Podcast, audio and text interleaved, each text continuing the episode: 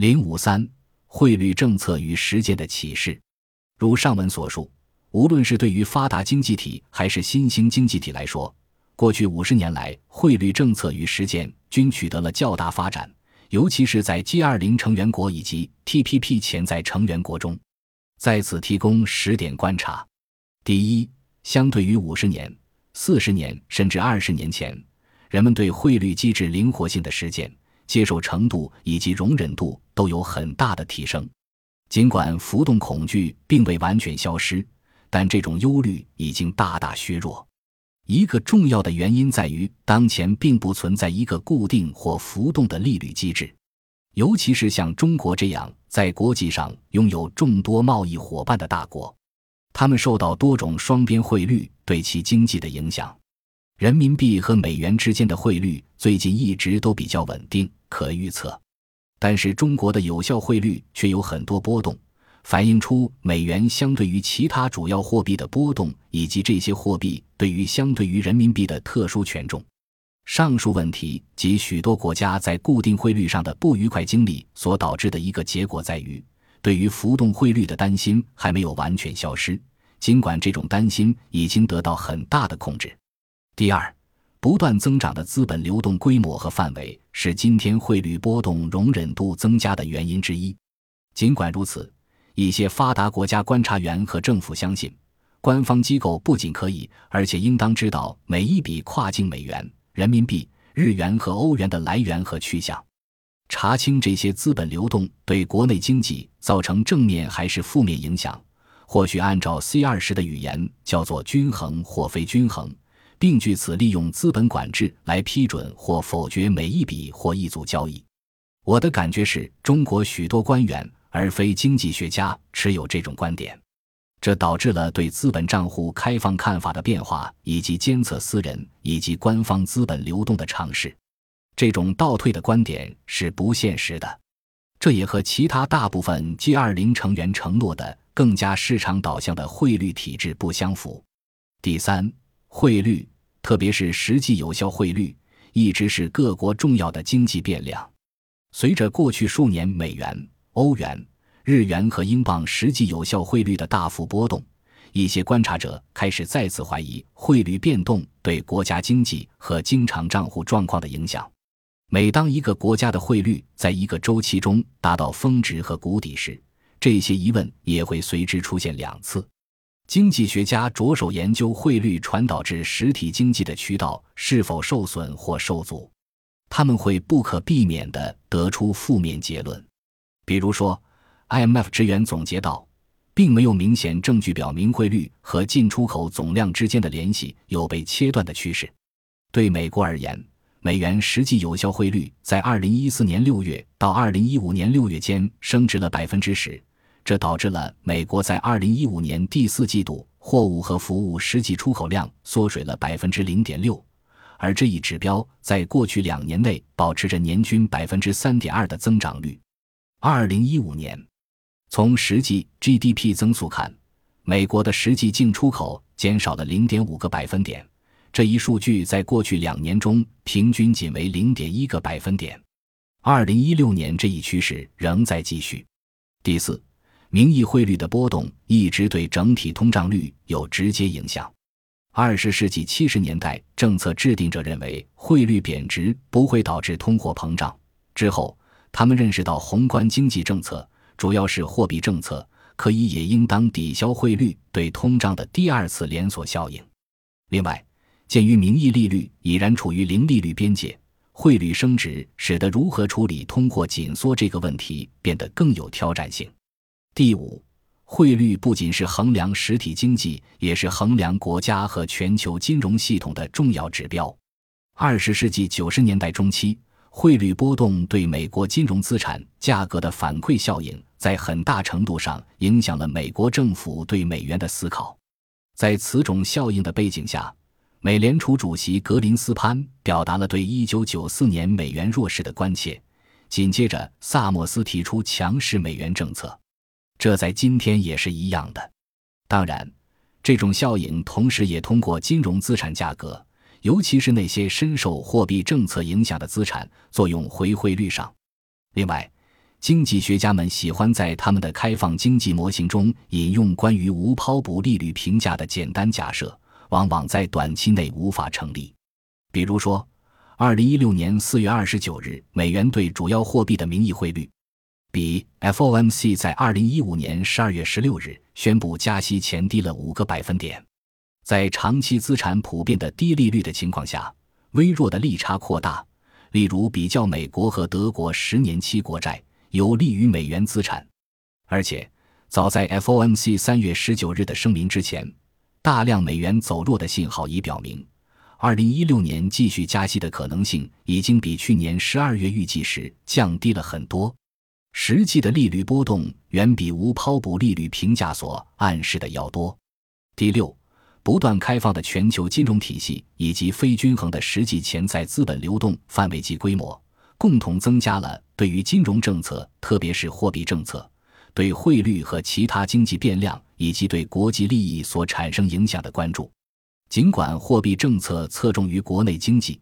这些政策依然会对其他国家的金融状况造成直接或间接的影响，并且这些影响会回忆到国内经济上来。因此，我们看到最近的 C 二十声明中提及了溢出效应。政府间通过公开和官方渠道进行了透明沟通，这种现状，美联储在两年前就已经意识到了。美联储主席耶伦在二零一四年七月参加了与中国的战略和经济对话会议的联合公告表明，美联储对其政策对国际金融体系的影响十分敏感。美联储的关键目标就是维护国内和国际金融体系的稳定。我注意到，没有其他国家发表过类似声明。时间会告诉我们，这种国家政策和全球责任之间的矛盾会如何发展。第七，发达经济体在过去二十多年中很少使用协同干预工具，其中一个原因是在金融体系开放的经济体中，冲销式外汇干预在严格并积极管理汇率方面的作用十分有限。尽管有如下事实。我仍作出上述结论：随着央行大规模资产购入政策的出现，量化宽松、使用资产组合平衡理论对外汇市场干预的有效性进行评估的方法又重新流行起来。我的理由是，这些研究所隐含的冲销式干预的规模远高于多数政府所能接受的范围。Gustavo Eber、Noemi Lisak 和 Rui Mano 二零一五研究发现，发现。每产生百分之二的汇率影响，半衰期小于两年，央行需要投入相当于一百分号 GDP 的冲销式干预。这个结果表明，如果美国货币当局想在二零一五年十二月中旬到二零一六年四月底间将美元贬值控制在百分之五以内，他们需要卖空四千五百亿美元的等值外币。对于那些货币升值的政府来说，积累如此大量美元也会面临很大问题。原则上，这些资产将被用来永远投资美元计价资产。渐渐的，民众将会质疑这些投资的社会回报。虽然对于发达经济体而言，使用冲销式外汇干预来长期紧密的管理汇率，在今天已不可行，但是这种工具没有且不应被遣弃。汇率干预仍可用于向外汇市场参与者释放信号。暗示他们的集体判断可能被误导了。一个好的例子就是二零一一年三月十八日为阻止日本大地震之后日元莫名的上涨而采取的干预措施。这次成功是基于 G 七国家间的合作以及充足的干预规模。合作和规模对于将来的外汇市场操作都非常重要。第八，回到没有任何一种汇率机制是在任何时候都适用于所有国家的。一个推论是，调整或修正某些汇率机制的代价会高于调整其他汇率机制的代价。中国与国际金融体系已经在过去几年中吸取了惨痛的教训。当中国当局调整汇率政策之时，引发了与相关政策变动幅度不符的汇率及金融市场的波动。一种挂钩货币的最佳脱钩时机是当其没有脱钩压力的时候。但这时政府没有动力这么做。用和美元挂钩的石油出口国的货币做例子，许多经济学家一直以来都呼吁在汇率政策中引人灵活性作为逆周期的政策举措，参照加拿大和澳大利亚的实例。近期市场上也出现了关于沙特阿拉伯挂钩汇率政策是否能持续的质疑声音。当一种货币面临上行压力时，放弃或放松挂钩的经济成本也许稍容易处理，但是。当脱钩突然发生并带来大幅汇率调整时，对实际进出口的打击可能会很大。另一方面，逐渐放松挂钩可能会伴随着大量的财政成本，货币当局可能被迫大量购人外币，他们至少会面临这些仓位的账面亏损，以及因出售高利率国内资产换取外汇所需要的冲销带来的财政成本。中国在过去十年的经验就是后一种情况的典型案例。如果挂钩在货币面临下行压力时被放弃或调整，随之而来的贬值对实体经济的影响，包括不良资产负债表效应，将十分可观并难以控制或抵消，就像我们在亚洲金融危机中见到的一样。第九，中国过去十年的经验。同时，也是证明一个国家外汇政策透明度重要性的典型案例。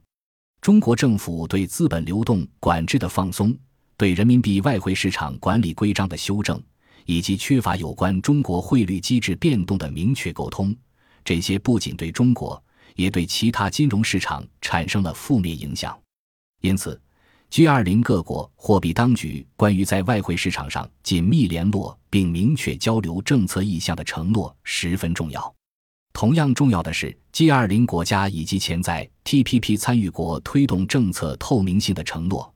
推动事先沟通政策意向和事后交流政策行动及非预期后果。第十，如同 G20 金融部长与央行行长在上海和华盛顿的做法。国际社会在汇率方面的货币政策合作逐步转向建立限制规范，这些规范意在防止各国采取以邻为壑的汇率政策。关于各国会在何种程度上遵守这些规范，则有待时间的检验。如果各国能够遵守，国际金融架构就能完全回到当年建立布雷顿森林体系之时的动机。本集播放完毕，感谢您的收听。喜欢请订阅加关注，主页有更多精彩内容。